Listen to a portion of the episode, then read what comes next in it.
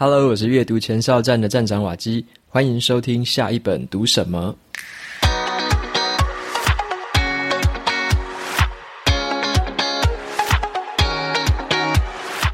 今天我想要跟大家分享的这本书，它的书名叫做《订阅经济》。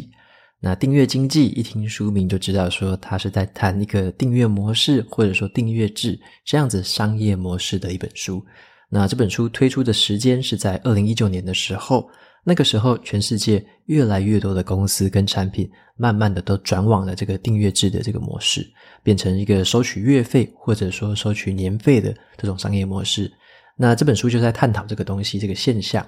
那这个作者呢，他也会认为说，订阅经济这个东西，在未来的世界里面，一定会继续的蓬勃发展。他认为这是一个不可逆的一个过程。像我们自己可以想想看，在我们的生活周遭，可能你也用了很多订阅制的产品。像我自己的话，就是有用这个 Spotify 来听音乐。然后呢，我之前也有订 Audible，就是亚马逊的这个英文有声书，会固定的每一个月可以听一本。很多的朋友一定也有订阅这个 Netflix 或者是一些线上串流可以看影片、看追剧的这些这个 APP。那这些东西都是需要我们每个月持续的付钱。但是你会渐渐的发现，好多好多的这个服务，渐渐的都朝这个订阅制发展。像之前这个疫情比较严重的时候啊，有时候要在家里叫这个外卖，然后我那时候习惯用的是这个 Foodpanda，结果前阵子连 Foodpanda 都推出了订阅制。所以你会发现，好多东西都渐渐的用订阅制的方式深入我们的生活当中。那这本书在探讨的就是说，你有没有去思考过，这个背后它所代表的这个商业模式，它的好处跟它比以前这些传统的企业的这些产品的模式到底有什么差别？它的这个运作模式是不是能够为企业或者说为我们像我们普通的客户带来更多的一些好处？那这个东西就是这本书想要探讨的一个重点。那这个书里面呢，也举了好多好多的公司当例子，用他们新的产品、新的一些订阅制的一些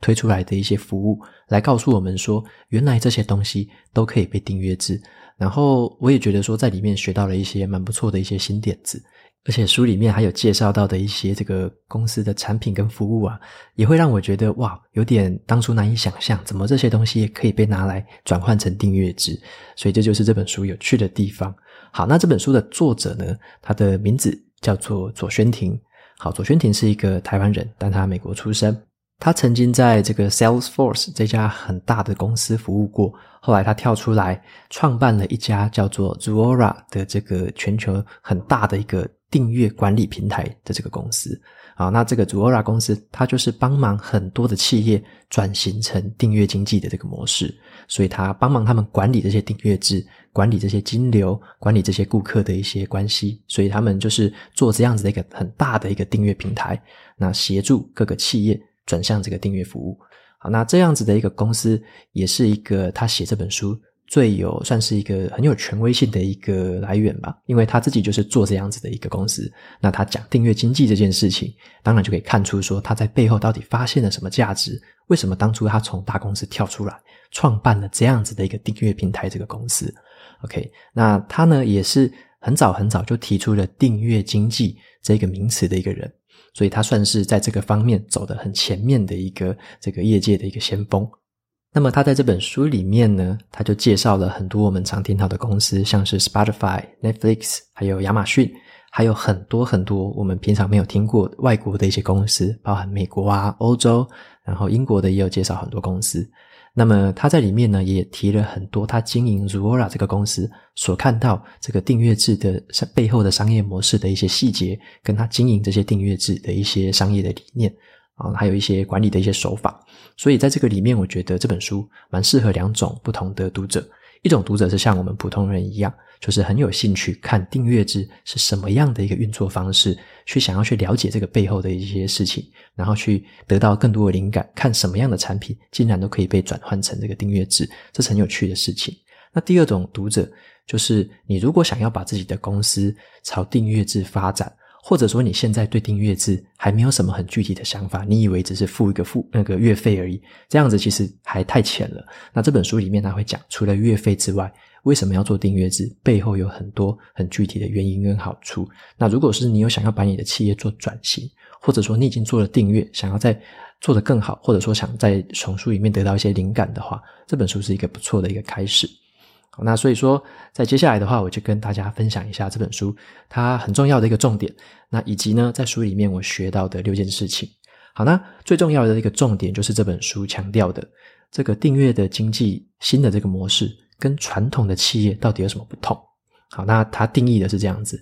传统的大企业很专心在制造所谓一个产品，那这个企业呢，他们一般都认为，我只要把产品打造好了。把它一次性的卖给顾客，这样子就是代表这次的交易结束了。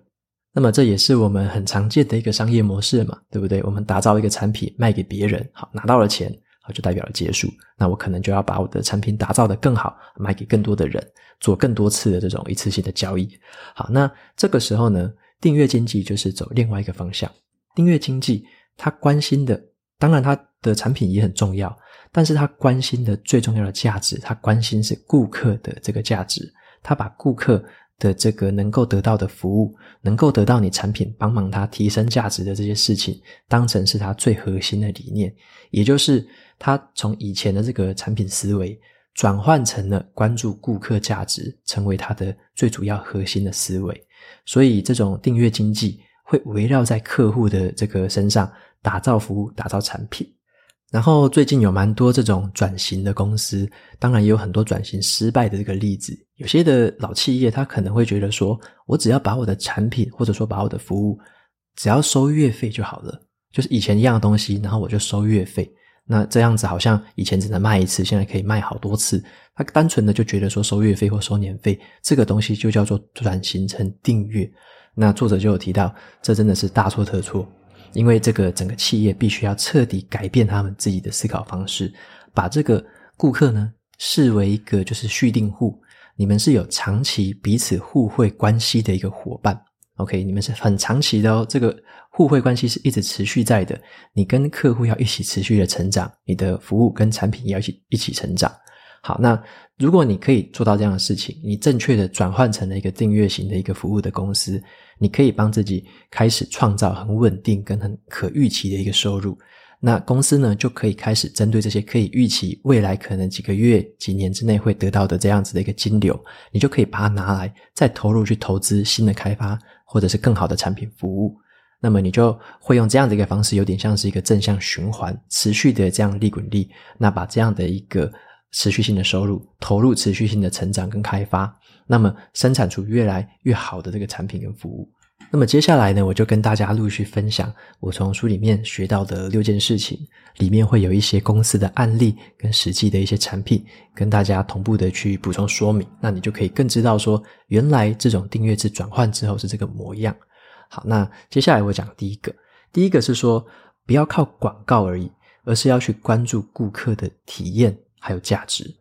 作者在这边就举了新闻媒体这个产业来做说明。好，传统的新闻媒体产业跟新的这种订阅制的新闻媒体产业有什么不同？首先呢，传统的新闻媒体产业会很关心的是所谓的广告商到底会不会在我的身上打广告。那么你要吸引广告商，最重要的是什么？你要有够多人看你的新闻嘛。所以重点就变成了要吸引好多的人看你的新闻。就是这个东西要够三星色，要够有话题，要够耸动，很多人看的话，广告商就会投广告。那么这个时候，新闻媒体它所追求的东西，就会变成了就是吸引眼球的这一些东西，会被它持续的去炒作或放大。那针对于这个新闻本身的价值或者是客观公正性，他或许就没有这么在乎了，因为你就是如果没有吸引够多的眼球的话，那么广告商他就可能不会投你的这个广告。好，那这个时候就变成了他追逐的是另外一件事情了，就不是新闻本身，他追求的就是这个所谓的流量，或者说曝光度，还有看你新闻的人数的这个多寡。所以这个时候，那个书里面就有提到一件事情，就是现在很多这些旧的新闻媒体，他比较渴望的就是被搜寻引擎关注，然后被社群媒体关注。那么从这个风格衍生下来的话，就变成说，即使是很优秀的媒体。他都会去制造一些有争议的假象，或者说去挑动这个观众跟听众的这个情绪，那让你可以去很持续的把你的这个注意力全部都盯在这个媒体的身上。那这个就是传统的媒体很惯用的一个方式。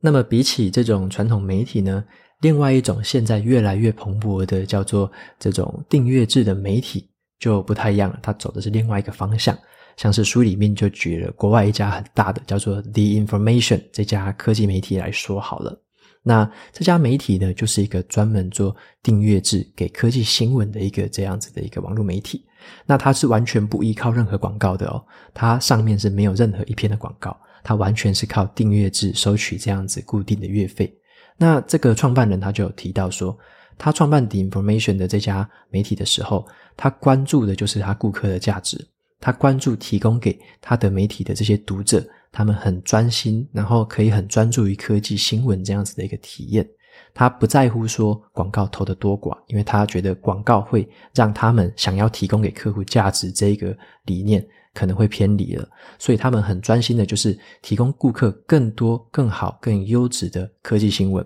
那么这样子可以带来很多想要看优质新闻的顾客，那这些顾客他愿意付这个订阅费，所以这个就成了一个良性的循环。他们持续产生优质的这样的科技新闻的报道，那这些客户也是属于一个这样的心态，他愿意付费来收取这样子一个优质的媒体产出。所以这就是一个订阅媒体，它跟传统的这个媒体，它会核心会放在不同的地方，就是一部分就是来自于这样子一个关系。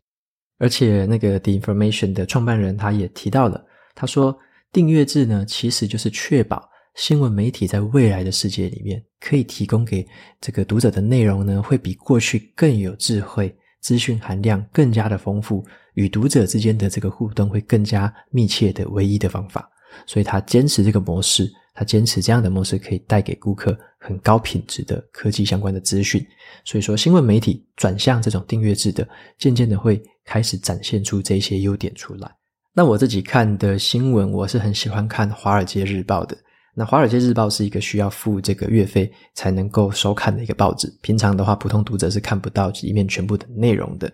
那我在这个 show notes 里面有放一个连结，就是我之前订《华尔街日报》的这样子一个阅读的体验。那大家有兴趣的话，可以去参考看看。实际的去用过，你就会知道说，原来什么叫做优质的新闻媒体，里面的报道是多么的深入，多么的独家，而且它是多么的，就是你也不能说它完全的是客观中立啦，但是它至少描述论述的方式都有凭有据，有数据，有研究，然后有很多访谈。好，那这样子的一个这样子的一个报纸，我觉得你有时候光是看它的标题，你就知道说它里面在讲的重点是什么，然后进去看之后会得到更多很惊讶的收获。那比起蛮多的这些网络免费的媒体，我就不点名了。很多网络免费的媒体，你看那个标题，你就知道说都是农场标题，然后完全就是想要吸引你点进去而已。光是看标题就有点看不下去。那所以说，这样不同的媒体哦，就是。优质的跟这些比较普通、免费吸引你，然后用广告赚钱的这两种的内容的深度会差非常的多。所以如果有兴趣的话，可以到 show notes 里面看一下我在《华尔街日报》里面这样使用的一些心得。OK，那接下来的话，继续回到这本书的内容啊，讲第二个重点就是要建立跟顾客这个一对一的关系。OK，订阅制的一个优势就是它可以跟顾客发展出一个很紧密的关系。那这边的话，作者就举两个公司来当例子。第一个是订阅制的亚马逊，第二个就是以前传统没有订阅制的这个沃尔玛。沃尔玛是美国最大的一个卖场。好，那我们知道的是说，这个亚马逊它的优势是什么？它在网络上做了这么大的一个网络购物的一个平台，把所有东西都放上去，让你可以买得到。那么呢，你去透过它这个这个会员哈，去购买的任何东西，所有的购物记录完全被记录下来了，包含你在哪里买啊，你什么时候买。你多少频率之下需要买这些东西，他完全都知道，很精准的可以推荐给你说你什么时候可能会需要什么东西，或者推荐给你你喜欢什么东西。而且亚马逊它最强的订阅制就是它的这个 Prime 会员，好，Prime 会员就是一个免运费的一个这个服务，你只要年付费，好像是九十九块美金吧，你就可以享受所有的商品免运费。那你成为了这样的会员之后，你会越来越想买东西，你觉得买东西都是免运费，真的好划算，所以就会成为了一个持续这样购物的一个循环。你买了越来越多东西，他越来越知道你喜欢什么，推荐给你，然后你又持续的买，他跟你的关系是越来越紧密，你很难很难去离开这个平台的。那么另外一个相反的例子就是，以前这个 Walmart 是没有做订阅制的。Walmart 就是你可以把它想象成我们台湾的，有点像是大润发或者是家乐福的这种运作模式，一个很大的卖场。好，虽然说里面有很多的产品跟很便宜的这些货物可以买，但是呢，它作为这种顾客关系，以前是做得很不好的。Walmart 可能最近有转数位化，但是以前是它没有这个数位化的概念在里面，它把顾客当成是这个一次性的消费，顾客进去卖场买了可能一百件的东西。过这个结账之后，好，你就走了。你如果没有成为沃尔玛的会员的话，这个沃尔玛的雷达图里面是完全没有这个顾客的踪迹了。所以这是很可惜的事情。有这么多很大量的这种散客在你的卖场里面买东西，可是你却没有掌握他们的资料。作者他就有酸说，沃尔玛之前的这个运作模式，就好像是把顾客当成是一个来消耗库存的载具而已。因为你一旦通过这个收银台，你付钱了之后，这个顾客就从他的地图上消失了，从此就不见了。改天你再回来购物都不知道是什么时候，他也联络不到你。所以，如果你没有跟顾客建立起关系，就会留为以前的这种这个传统企业在做这种一次性的买卖的这种关系。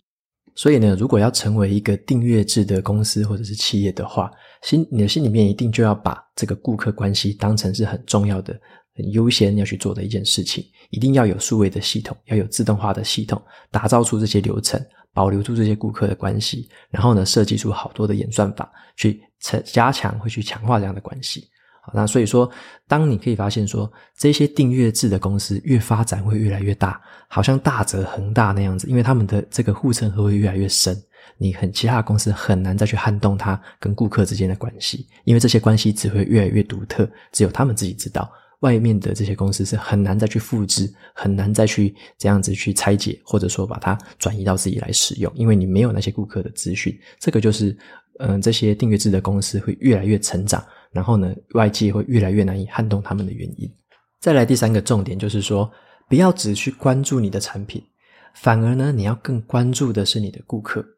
好，那这边这个作者就有提到说，很多传统的企业嘛，是很专心在做他们的产品。但是有时候都常常去忘了倾听这个顾客心里面的声音。那么有一家公司很具体的实现了这样子一个转换，从产品本身转换到关注顾客本身。好，这家公司的名字叫做 Fender。好，Fender 是一家外国的公司，它是专门在做电吉他的。好，电吉他的这个销量还不错，他们的这个产品做得很好。可是呢，他们有做一次调查，发现了在买他们的电吉他的这些顾客里面。这个电吉他的新手占了一半的比例，但是这些新手买了电吉他之后，很多人在一年之内不到的时间，有九成就会放弃电吉他这个这个兴趣了。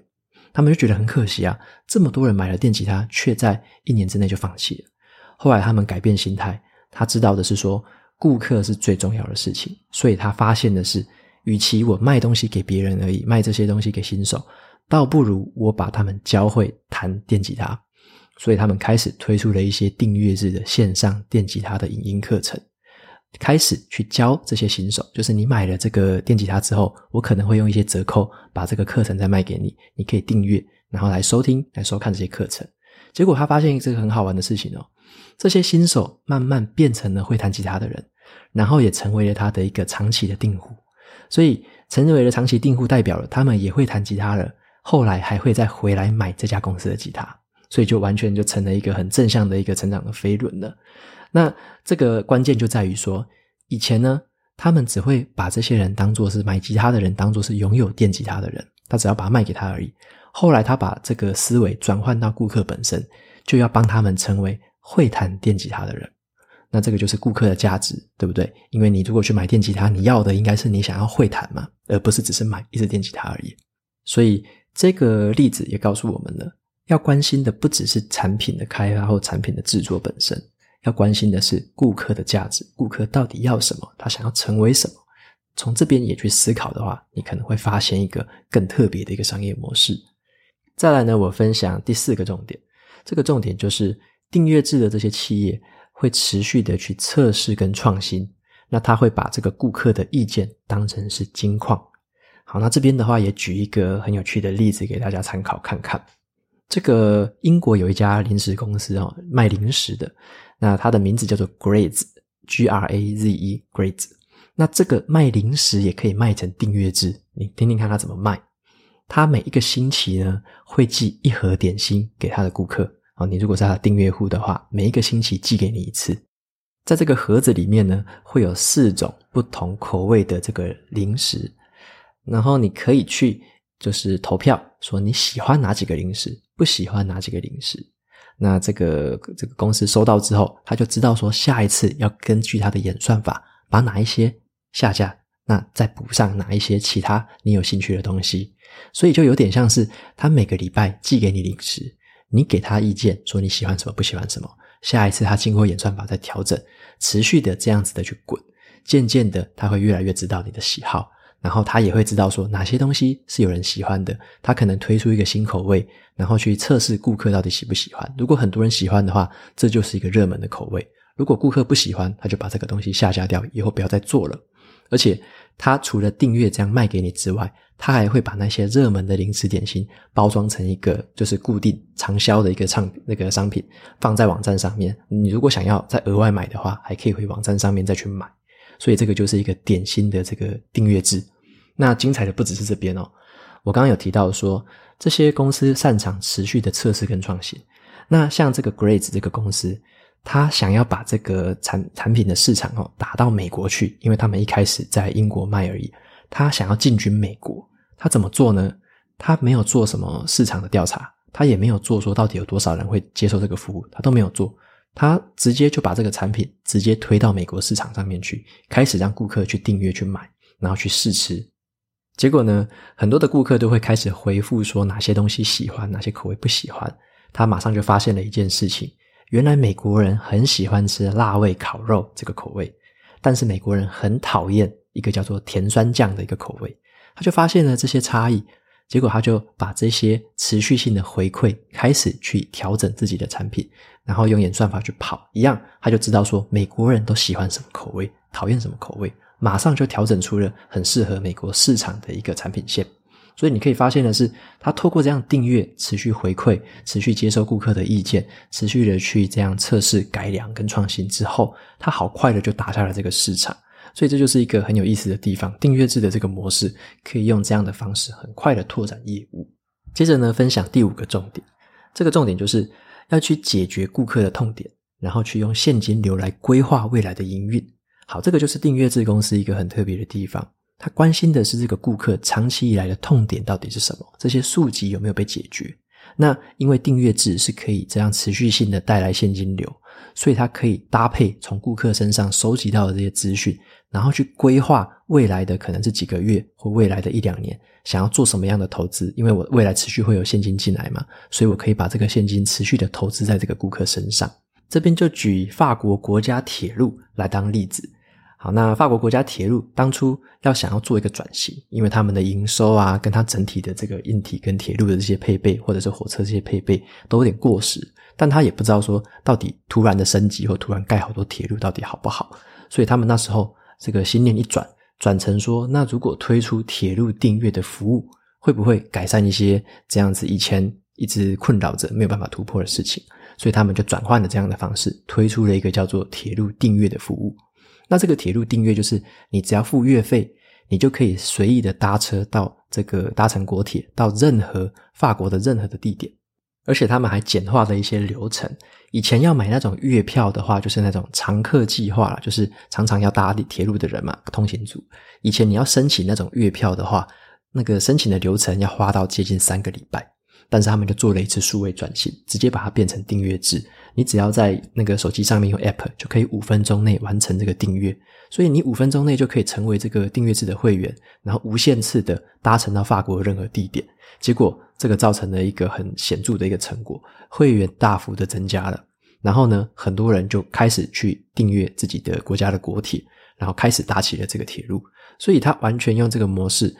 透过这样的方式，大幅的去增加了自己的营收，现金流开始增加进来了。他知道说大家喜欢打到哪里，他就可以知道说要从哪个地方开始做最快的改善。所以也是透过这样的方式，持续的用这样的现金流，持续去解决在这个国家里面他们铁路搭乘的人的一些痛点。好，所以说这就是第五个重点，所要跟我们讲的事情。最后呢是第六个重点，叫做所有权已死。好，所有权已死。什么是所有权？以前我们要看这个影片的时候，你可能要去买这个影片的录影带，买回来才可以看。或者是你想要听音乐的话，你可能要去买一片 CD。你想要看新闻，就要去买报纸。你如果想要开车，就要去买一台车。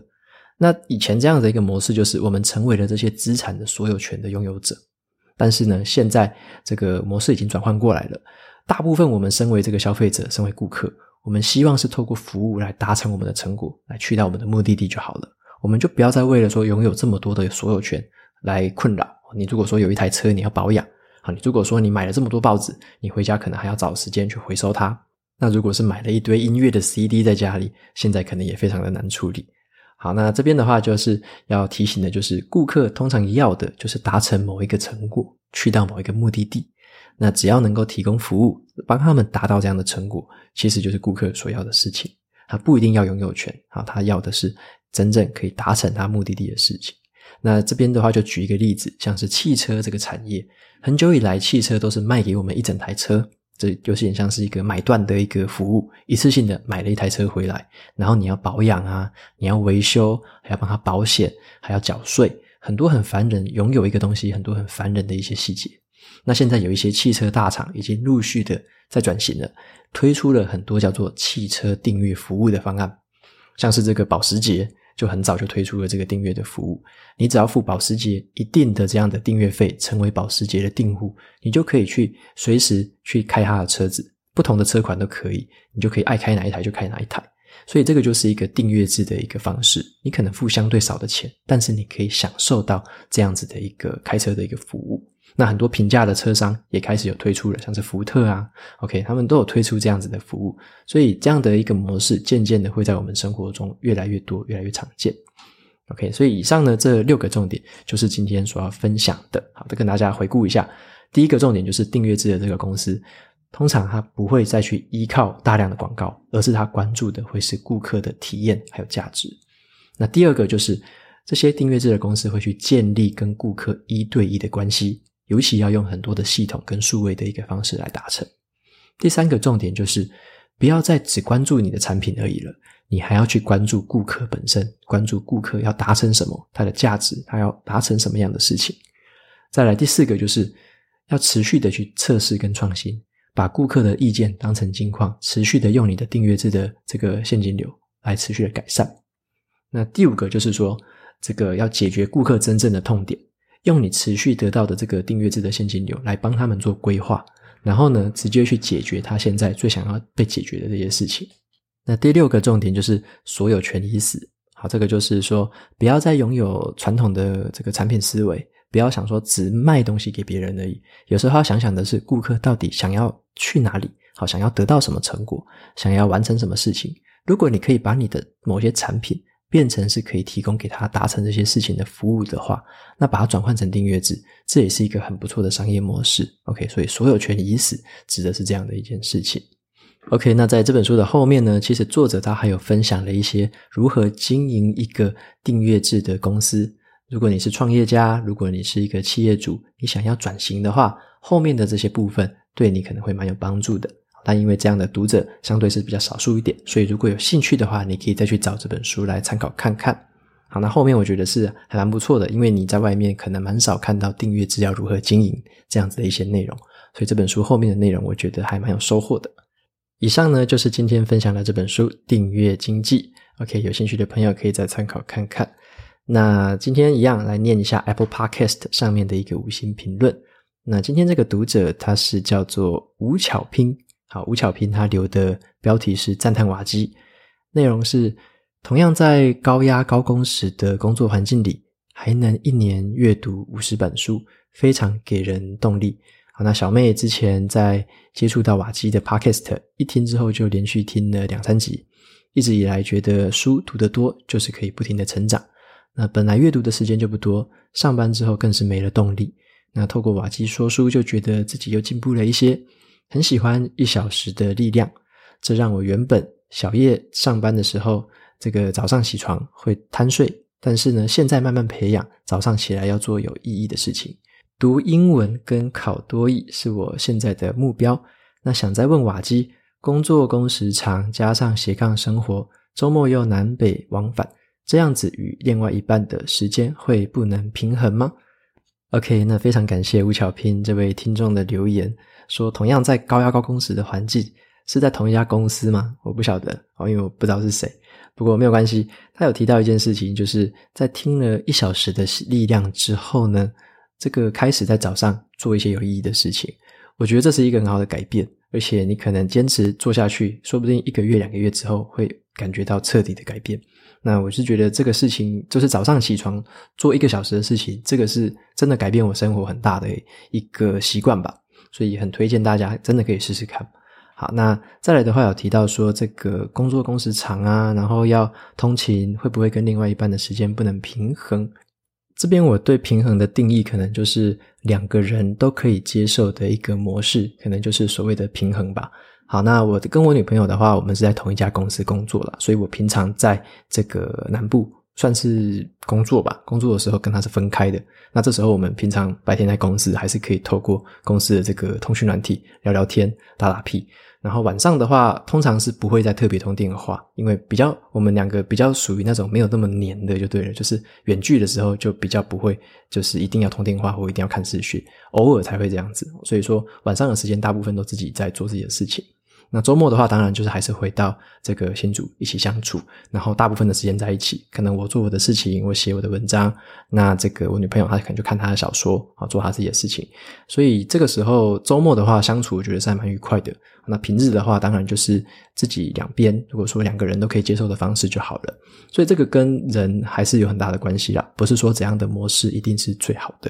因为如果你另外一半是非常需要这个很黏在一起的，或者说一定要天天通电话的，那这种生活模式应该就是跟我完全会不一样。所以这个可能跟两个人之间的相处，或者说两个人的默契，还有两个人自己的个性，可能还是有比较大的关系。所以我觉得能不能平衡，就是两个人都可以接受的一个模式，就是一个好的模式。